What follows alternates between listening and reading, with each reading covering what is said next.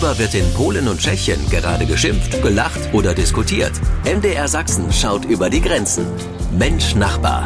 Ein Podcast von MDR Sachsen. Willkommen zu Mensch Nachbar mit dem Blick nach Polen und Tschechien und damit Hallo Thomas Sikora in Breslau. Dobry wieczór z Wrocławia. Und in Liberec ist mein Kollege Peter Kumpfe. Ich grüße dich. Hallo, ist es bei euch auch so glatt? Äh, Ich lag schon jetzt auf dem Bürgersteig um mein Haus so fünfmal. Tja. Und für uns, die das Handy gerne auch in der hinteren Hosentasche tragen, ist eine ganz, ganz gefährliche Zeit. Mein Kollege Peter Kumpfe, der schlittert durch den Dezember. Wir sprechen heute über Energiepolitik bei unseren Nachbarn, über erneuerbare Energien, wie wichtig sind Wind- und Solarenergie trotz Kohle- und Atomstrom in Polen und Tschechien. Begeben wir uns da auf Glatteis? Ich bin Peggy Wolter. Herzlich willkommen.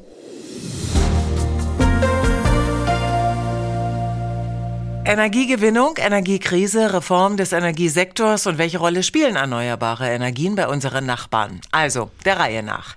Thomas Sikora in Breslau. Wie deckt Polen aktuell die Energieversorgung im Land ab? Stellen Sie sich hier einen Kreis vor. Er wird schwarz und braun sein, mit einem kleinen gelben und einem noch kleineren äh, grünen Anteil. Der schwarze und braune Teil ist Steinkohle und Braunkohle. Zusammen machen sie etwa 70 Prozent des polnischen Energiemixes, also dieses äh, Kreises aus. Dazu kommen etwa 10 Prozent äh, Gas und die gleiche Menge an grüner Energie. Während die Europäische Union uns drängt, äh, von der Kohle wegzukommen, investiert Polen in erneuerbare Energien. Aber mh, das ist eher eine Imageübung als ein echter Wandel. Der Wandel äh, könnte von der Kernenergie ausgehen. Aus diesem Grund wird seit einigen Monaten nicht nur über äh, den Bau von einem, sondern von drei Kernkraftwerken gesprochen und intensiv daran gearbeitet. Aber es wird Zeit brauchen. Hm, ins Verhältnis gesetzt mit erneuerbaren Energien, wie sieht es da prozentual aus? Potenziell ist Polen ein Land, in dem wir Energie hm, aus Wind und Sonne gewinnen können. Aber um ehrlich zu sein, ist die Zahl der windigen Tage nicht so hoch wie zum Beispiel in Deutschland. Die Sonnenscheindauer ist nicht so hoch wie in Südeuropa. Was wissen wir alle, ist die Produktivität von Photovoltaikpanelen im Moment noch nicht spektakulär. Ja, es würde ausreichen, um ein modernes Passivhaus mit äh, einer angemessenen Energiemenge zu versorgen. Aber wir haben nicht einmal ein Prozent solcher Gebäude in Polen. Und in der Industrie ist es noch schlimmer. Unsere Industrie basiert auf Kohle. Kein Wunder, äh, wir hatten eine Menge ähm, Kohlebergwerke und die Kohle war von guter Qualität, so dass das äh, kommunistische Polen darauf äh, angewiesen war. Jetzt ist sie teuer, äh, so dass äh, diese umweltschädliche Braunkohle zunehmend gefördert wird. Heute stammen 40 Prozent der Energie aus Steinkohle und äh, 30 Prozent aus Braunkohle. Windenergie. Ja, gute Bedingungen für mh, ihre Erzeugung haben wir eigentlich nur in der Ostsee. Aber wie kann man diese Energie speichern? Wie übertragen wir sie? Denn äh, wir haben das Meer im Norden und äh, die größten Industrien wurden dort gebaut, wo die Kohleminen waren, also im Süden. Das ist auch ein Problem, äh, das äh, sich beim Bau von Kernkraftwerken stellen wird. Sie brauchen Wasser zur Kühlung und äh, heute ist Polen eigentlich auf zwei nicht besonders große Flüsse und eine Nebenflüsse festgelegt. Es wurde berechnet, dass Polen über so viel Süßwasser wie Ägypten verfügt. Mm, Selbst wenn also im Norden Kernkraftwerke gebaut werden, werden wir auf Gas- und äh, Kohlekraftwerke im Süden des Landes nicht verzichten können. Hm, interessant, Peter. Hm, hängt Tschechien auch an der Kohle, oder? Ja, wir haben ja zwei Atomkraftwerke in Tschechien und die werden ja auch bald ausgebaut. Temelin und Dukovany heißen die Orte, wo die äh, AKWs stehen und die liefern fast 37 Prozent der Energie Mehr als 43 Prozent liefern dann die Kohlekraftwerke. Bei denen läuft aber eigentlich schon die Frist ab. Und es ist eigentlich sehr pragmatisch, denn bei den meisten geht es weniger um die Umwelt als um den Fakt, dass die Kohleressourcen bei den meisten in wenigen Jahren ausgeschöpft sind. Und äh, wer kauft tschechischen Atomstrom? Ja, äh, da wir ein Versorgungsnetz haben, äh, kann man schwer unterscheiden. Und so verbrauchen wir den meisten Strom selbst in Tschechien. Äh, und bei Energieschwankungen äh, in den Nachbarländern versorgen wir auch Deutschland, Österreich, die Slowakei oder Polen. Welche Rolle spielen erneuerbare Energien in Tschechien, Peter? Das ist ein sehr schwieriges Politikum, denn äh, Solaranlagen äh, wurden stark äh, unterstützt. Es gab Zuschüsse vom Staat und die Energie wurde für gutes Geld dann vom Energiekonzern angekauft. So wuchsen sehr viele Solarparks auch auf gutem Landwirtschaftsboden. Äh, das wurde heftig kritisiert äh, und auch äh, einige wurden dabei so richtig reich und es war eigentlich so eine Grauzone, wo das Ganze passiert ist. Und so hat man da eingegriffen und es ist nicht mehr so lukrativ, eine Solaranlage zu bauen. Äh, jetzt tun es vor allem die Selbstversorger. Ein leeres Garagendach zum Beispiel kann gut und gerne das eigene Haus mit Strom versorgen, das Elektroauto laden und den Rest äh, äh dann kann man weiter ins Netz verkaufen. Äh, so überlegen in den letzten Jahren viele, die sich's halt aber leisten können.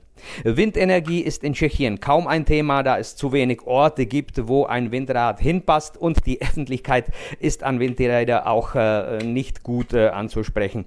Äh, oft diskutiert werden Verbrennungsanlagen für Biomasse und die Nutzung der biothermalen Energie ist ein großes Thema in Tschechien. Und da wir in äh, Zukunft in Tschechien eher äh, hingehen werden, denn äh, die Täler zu fluten und Wasserkraftwerke zu bauen, ist, glaube ich, in heutiger Zeit auch kein keine Lösung mehr. Hm. Der Blick auf den Energiesektor unserer Nachbarn und wir sprechen gleich darüber, erneuerbare Energien, wie attraktiv im Detail für Wirtschaft und Privathaushalte gibt es Förderungen und wie teuer sind vor allem Anschaffungen. Mensch Nachbar, ein Podcast von MDR Sachsen. Energiepolitik bei unseren Nachbarn. Unser Thema heute hier beim Sachsenradio. Wie umweltfreundlich ist sie und vor allem wie attraktiv für die Menschen, gerade in Zeiten der Inflation und Energiekrise. Peter Kumpfe in Tschechien, Stichwort Privathaushalt. Ja, bis zum 31. August dieses Jahres konnte man einen Zuschuss vom Staat äh, beantragen. Bei dem ging es vor allem die alten Holz- und Kohlekessel in den Privathäusern gegen moderne auszutauschen. Äh, gefordert war Erdgas, aber auch andere Quellen wie zum Beispiel eine Wärmepumpe. Bei Erfüllung äh, aller Auflagen, die nicht wenige waren, konnte man bis auf 180.000 Kronen hoffen, was ungefähr 7.300 Euro sind. Es war sehr kompliziert kompliziert. So haben die Firmen gleich angeboten, wir tauschen ihren Kessel und wir kümmern uns auch äh, um äh, den ganzen Papierkrieg äh, mit dem Zuschuss. Viele, viele haben es äh, genutzt. Dieses äh, Zuschussprogramm wurde von Einfamilienhausbesitzern äh, sehr gerne genutzt, ist aber wie gesagt abgelaufen. Neue Programme sind jetzt in Arbeit. Hm, und in Polen, Tomek, Privathaus bauen oder sanieren mhm. ist Wärmepumpe und Solarkollektor ein Thema und vor allem wird es von der Regierung gefördert? Hm. Wenn man sich polnische Häuser anschaut, sieht man eine Menge Photovoltaikzellen drauf. Manchmal werden sie überraschende Dinge sehen, wie ein Fass, das auf einen Schornstein montiert wird, weil irgendein cleverer polnischer Erfinder auf die Idee kam, das Wasser in seinem Ferienhaus mit den Abgassen aus dem Schornstein zu erhitzen. Diese Art von erneuerbarer Energie. Es ist ist ein bisschen wie eine Anekdote, aber ein bisschen auch nicht. Denn äh, zum einen sind äh, die polnischen Haushalte sehr fortschrittlich. Äh, dank der EU und der polnischen Subventionen haben viele Menge äh, auf Solarenergie, Wärmepumpen und äh, Sonnenkollektoren gesetzt. Ich kenne Wohnblocks in Wrocław, äh, auf deren Dächern ganze Solarkraftwerke stehen. Die Energie reicht aus, um die Beleuchtung im Treppenhaus und den Aufzug zu betreiben. Aber die Wohnungen in diesen Blöcken verbrauchen bereits Strom aus dem Netz, der in Kraftwerken aus Kohle oder manchmal und in letzter Zeit immer häufiger aus Gas erzeugt wird. Hm, und beim Sanieren Kohle- und Holzöfen raus und moderne neue Heizungsanlagen rein, einfach so einbauen? Ja, ja, in Wrocław läuft äh, seit sieben Jahren ein Programm zur Abschaffung traditioneller Herde. In äh, sieben Jahren wurden 13.000 von 26.000 entfernt. Mithausbewohner erhalten rund äh, 3.000 Euro für den Austausch ihrer Wärmequelle. Das reicht aus, um äh, Kohleherd zu entfernen und äh, einen Gaskessel zu installieren. Obwohl Gas teurer ist, ist Kohle noch teurer geworden. Von 180 Euro auf 800 Euro pro Tonne. Außerdem gibt es ähm, keine gute Kohle mehr, nachdem die Importe aus Russland und Ukraine eingestellt wurden. Wir importieren Kohle aus Australien nach Polen, die in normalen äh, Haushaltsherden einfach nicht brennt. Darüber gibt es jetzt in Polen einen heftigen Streit, denn die Leute haben teure Kohle gekauft, äh, die sich wie Pflastersteine verhält, äh, wenn sie in den Herd geworfen wird. In ihren Wohnungen sind, sind es 13 15 Grad Celsius. Deshalb gibt es so viele Menschen, die sich äh, jetzt an dem Programm zu Ersatz von Kohle durch Gasheizkessel beteiligen. Es gibt auch Städte wie Krakau, in denen es verboten ist, Kohle oder äh, Holzherde zu benutzen. Krakau liegt in einem Tal und der Smog überstieg früher die Normen um bis zu 1000 Prozent. Doch dort ist es jetzt etwas besser. Tomek, wie wichtig sind in Zeiten der Energiekrise und Inflation ähm, Emissionsvorschriften? Mhm. Das ist eine große und wichtige Frage. Denn äh, einerseits geht es äh, ja um die Bekämpfung von Smog und die Bekämpfung der globalen Erwärmung. Doch Einmarsch Russlands in die Ukraine hat alles verändert. Äh, es hat sich gezeigt und das spüren wir in Polen sehr stark, dass es hundertmal wichtiger ist, jetzt gute Energiequellen zu sichern, als äh, für einen langfristigen Übergang zu erneuerbaren Energiequellen zu kämpfen. Deshalb äh, haben wir zum Beispiel einen Gashafen in Swinemünde gebaut. Deshalb schließen wir unsere Bergwerke nicht, sondern importieren Kohle, auch von schlechter Qualität äh, von weit her und individuell. Die Regierung hat den Menschen mitgeteilt, dass sie kostenlos Reisig aus den Stadtwäldern entnehmen können. Und das tun sie. Mit einem Wort, heute ist es wichtiger, sich warm zu halten, auf welche Weise auch immer und durch Verbrennen von irgendetwas, als sich um das Schicksal der Welt und die Zukunft künftiger Generationen zu kümmern. Ja, den Menschen wird gesagt, sie sollen zum Beispiel keine Kunststoffe in ihren Häusern verbrennen. Aber selbst wenn die Polizei oder die Gemeindepolizei dies feststellt, verhängt sie keine Geldstrafen, sondern fordert die Menschen lediglich auf und weist sie an, etwas zu verbrennen, das nicht tödlich giftig ist. Peter, die Frage natürlich auch nach Tschechien. Oder ist es egal? Hauptsache, wie die Wohnung oder das Haus warm bekommen? Das ist wieder eine Frage, die man nicht einfach beantworten kann. Richtig unglücklich sind jetzt die Besitzer von alten Häusern, wo Energiesparen früher noch gar keine Rolle gespielt hat. Also so eine Unternehmervilla aus den 20er Jahren, die äh, früher ganz heiß begehrt war, ist heute eigentlich energetisch äh, kaum zu bezahlen.